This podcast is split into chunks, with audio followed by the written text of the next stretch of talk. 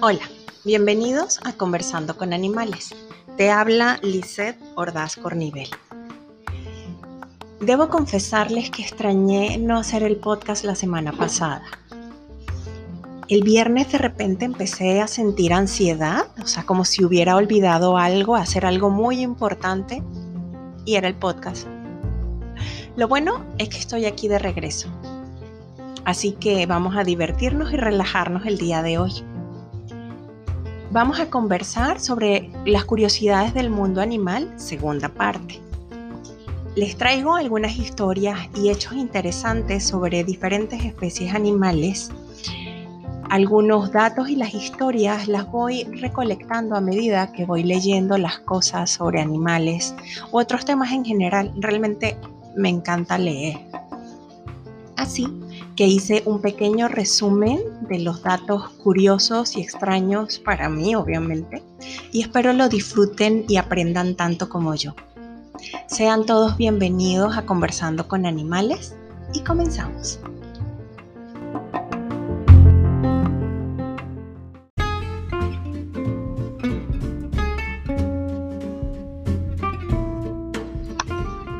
Aquí algunos datos interesantes sobre algunos animales. ¿Sabías que las gallinas ven más colores que los humanos? Se comunican con más de 24 vocalizaciones. Tienen una gran memoria y pueden distinguir entre más de 100 caras diferentes. Experimentan el movimiento ocular REM.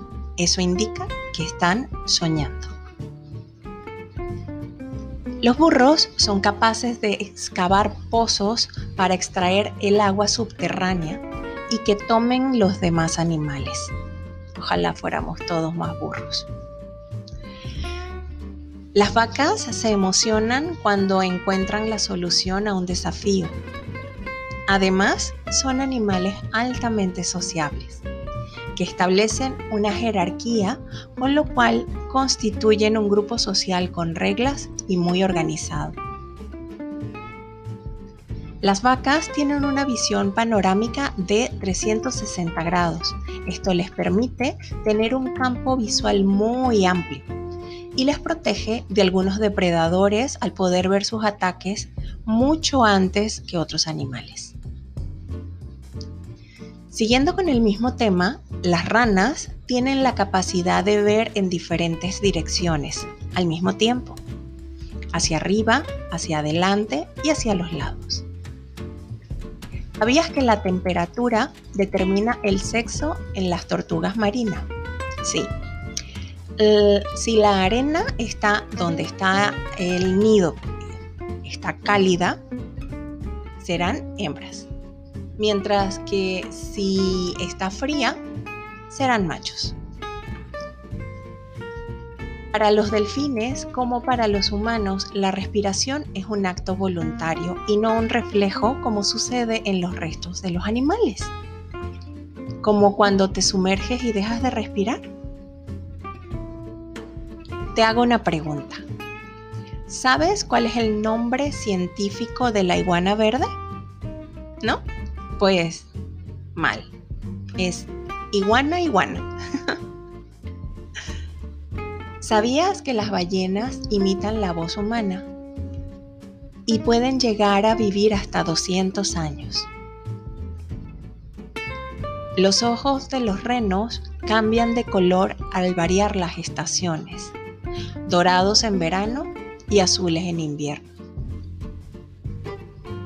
Hace algunos años, el profesor Jeffrey y sus colegas de la Universidad College de London descubrieron que los ojos de los renos cambian de color del dorado al azul en el transcurso de un año. Este estudio reveló que estos animales tienen una adaptación única a los inviernos árticos, en los cuales experimentan la luz continua en el día durante el verano y oscuridad absoluta en el invierno. Como muchos otros mamíferos, los renos reflejan la mayoría de la luz a través de las retinas durante los veranos, y es por eso que parecen sus ojos dorados.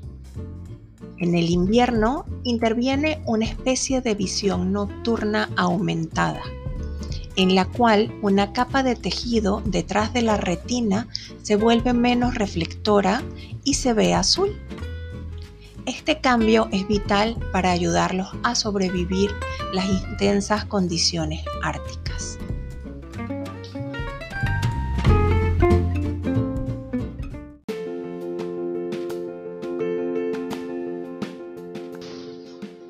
Les quiero compartir una publicación de la National Geographic del 27 de mayo de este año que llamó mi atención. Se titula Las abejas tienen cada vez más microplásticos en su cuerpo producto de la contaminación. Sé que hace poco hablamos de las abejas, pero este, este artículo me pareció también súper interesante. Y dice el artículo, tanto en entornos rurales como urbanos, las abejas traen a cuestas diversos tipos de microplásticos derivados del poliéster y poliestireno y cloruro de polivinilo. Como parte del proceso de polinización natural que las abejas llevan a cabo, diversos elementos minúsculos en el entorno se adhieren a su cuerpo sin embargo, la actividad humana en términos de la generación de desechos plásticos ha incidido en los trozos que los insectos llevan consigo. Con cada vez mayor celeridad, la especie carga con microplásticos. Una reacción electrostática. Las abejas eh, no buscan que los elementos en el entorno se les peguen al cuerpo, por el contrario, como parte de su naturaleza recolectan partículas pequeñas con los pelos que les recubren el abdomen y la espalda. Este fenómeno se decanta de la carga electrostática que adquieren al volar y que les ayuda a atraer el polen de las flores que buscan como fuente de alimento. De esta forma, la polinización es posible. Los microplásticos no figuran entre las partículas minúsculas que estos insectos llevan de un lugar a otro hasta hace poco. De acuerdo con Matt Kelly de la National Geographic, 13 polímeros sintéticos distintos se le adhieren actualmente al cuerpo. La cifra se obtuvo a partir de un estudio en torno a la relación de las abejas con los desechos plásticos antropogénicos, publicado recientemente en Science of the Total Environment. A pesar que se sabe que estas partículas incluso se han encontrado en la placenta humana, nunca antes se había analizado cómo se mueve a través de la atmósfera. La toma de muestras directamente en el aire es complicada, por lo que la mayor parte de los estudios se había llevado a cabo a nivel de suelo. Sin embargo, las abejas son un buen indicador de la cantidad de partículas plásticas que existen en el ambiente. No solo eso, también del nivel de contaminación, porque sus patas y sus cuerpos muestran con claridad los fragmentos que transportan traen microplásticos a cuestas. La idea de utilizar a las abejas como medidores de contaminación no es nueva. Por el contrario, se ha utilizado en el pasado para rastrear metales pesados, pesticidas y otras sustancias tóxicas. Incluso para detectar qué tan ácida es la lluvia en las grandes ciudades. Sin embargo, a partir de la década de los 70 se empezaron a emplear como indicadoras de microplásticos en el ambiente. Este método se ha aplicado recientemente en Chile, Argentina, Canadá y Estados Unidos. Los resultados de los estudios han mostrado que pedazos de bolsas, envases y otros plásticos de un solo uso le recubren el cuerpo como debería hacerlo el polen de las flores en su lugar. El problema empieza cuando lo llevan a sus panales en las áreas urbanas y rurales. Con tecnología infrarroja, un equipo de investigadores daneses observó a una muestra de abejas con estas características. Fue entonces como detectaron que tenían poliéster adherido al cuerpo y las patas, así como poliestireno y cloruro de polivinilo. En los conteos de microplástico fueron las abejas de ciudad que se vieron más afectadas. A pesar que los investigadores esperaban que las abejas de campo estuvieran más limpias, no fue el caso. Al respecto, Roberto Rosal, profesor de Ingeniería Química en la Universidad de Alcalá en Madrid, coactor del estudio, concluyó que la alta movilidad de los pequeños microplásticos ofrece una explicación. Y reflexionando yo un poco sobre el artículo, me pregunto qué pasa cuando nosotros respiramos. ¿No creen ustedes que esos microplásticos también se quedan en nuestros pulmones? Y mirando un poco más de cerca a las abejas, ¿la miel que producen no se llenará de estos microplásticos?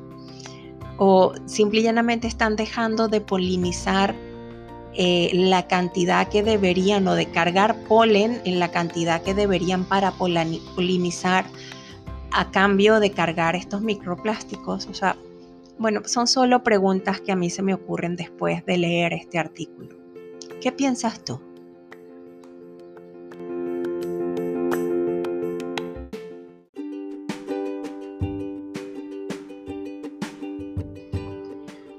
Otro artículo que me encantó es este que les traigo a continuación. La risa no es exclusiva de los humanos. 65 especies saben reír. Investigadores de la Universidad de California revisan los datos conocidos sobre los animales que muestran respuestas faciales y sonidos equiparables a la risa en humanos. La risa es una conducta o respuesta fisiológica y cultural ante determinados estímulos que los humanos mostramos con relativa frecuencia, aunque menos de lo que deberíamos, indican algunos. Pero tampoco en este caso los humanos tenemos la exclusiva. La sabiduría popular y más recientemente los científicos conocen la existencia en muchas especies de animales de expresiones faciales y sonidos que podemos comparar con la risa humana. Más difícil resulta determinar si la risa de un niño responde a los mismos sentimientos y emociones que la de un verdugo flautista. Probablemente la respuesta es que no, pero el verdugo flautista, un ave australiana parecida a una urraca, es una de las 65 especies que aparecen en la lista de animales en los que han sido identificados signos, señales o respuestas comparables con la risa humana. Según un estudio de resumen de referencias en la biografía científica que publica la revista Bioacoustic, resumen disponible solamente en inglés, por Sasha Winkler, primatóloga y estudiante graduada de antropología de la Universidad de California en Los Ángeles, Estados Unidos, y Greg Bryan, profesor de la comunicación en la misma universidad californiana. Los autores de esta revisión de datos buscaron en especial las referencias sobre el comportamiento de animales en busca de menciones de señales de juego vocal o sonidos que pudieran compararse con la risa en humanos. La principal conclusión eh, de este estudio es que este comportamiento de juego vocal está documentado en al menos 65 especies. Esta lista incluye una variedad de primates, vacas y perros domésticos, zorros, focas y mangostas, así como tres especies de aves, incluidos los periquitos y las urracas australianas, según el resumen informativo publicado por la UCLA. Este trabajo expone muy bien cómo un fenómeno que alguna vez se pensó que era particularmente humano resulta estar estrechamente relacionado con el comportamiento compartido con especies separadas de los humanos por decenas de millones de años, explica el profesor Greg Bryan, supervisor del estudio. Los investigadores buscaron en los estudios ya publicados en revistas científicas información sobre si las vocalizaciones de los animales se registraban como ruidosas o tonales, fuertes o silenciosas, agudas o graves, cortas o largas, una sola llamada o un patrón rítmico, buscando características conocidas de los sonidos de juego.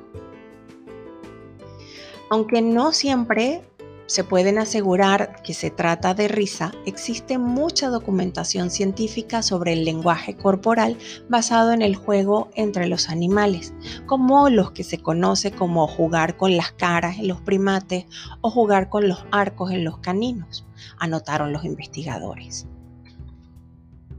Dado que lo que constituye juego en gran parte del reino animal es rudo y tambaleante y también puede parecerse a una pelea, los sonidos de juego pueden ayudar a enfatizar la no agresión durante estos momentos físicos, sugiere el artículo de resumen que ahora se publica. Cuando nos reímos, a menudo brindamos información a los demás que nos estamos divirtiendo y también invitamos al otro a unirse indica Winkler. Algunos estudiosos han sugerido que este tipo de comportamiento vocal se comparte entre muchos animales que juegan y como tal, la risa es nuestra versión humana de una señal de juego vocal evolutivamente antigua. Si bien Winkle y Bryan dicen que sería fructífera una mayor observación e investigación sobre las vocalizaciones, también señalan que tales observaciones pueden ser difíciles de conseguir en la naturaleza, especialmente para animales cuyos sonidos de juego pueden ser más silenciosos. Prestar atención a otras especies de esta es esta manera de arrojar luz sobre la forma y la función de risa humana describen los investigadores, y nos ayudan a comprender mejor la evolución del comportamiento social humano. Como siempre, cuando prestas atención a tu entorno, descubres más cosas de ti mismo.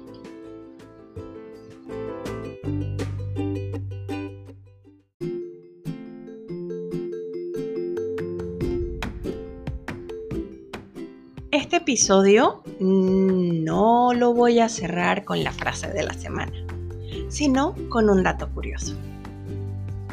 Los científicos han descubierto que las ballenas jorobadas cantan canciones que siguen las reglas de la música pop. Tienen características similares e incluso son pegadizas para todos los miembros del grupo. Cuando se cansan de una tonada, inventan una nueva. Así que por qué no tomas el ejemplo de las ballenas y te inventas tu propia canción. Que, para qué harías eso? Pues solo para divertirte y porque sí. Te recuerdo nuestras vías de contacto siempre están a tu disposición.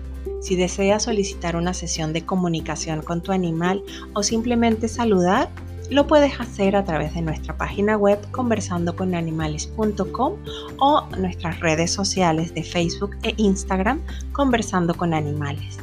En Telegram nos consigues como arroba conversando con animales. Eso fue todo por hoy. Nos oímos en 15 días. Espero lo hayas disfrutado.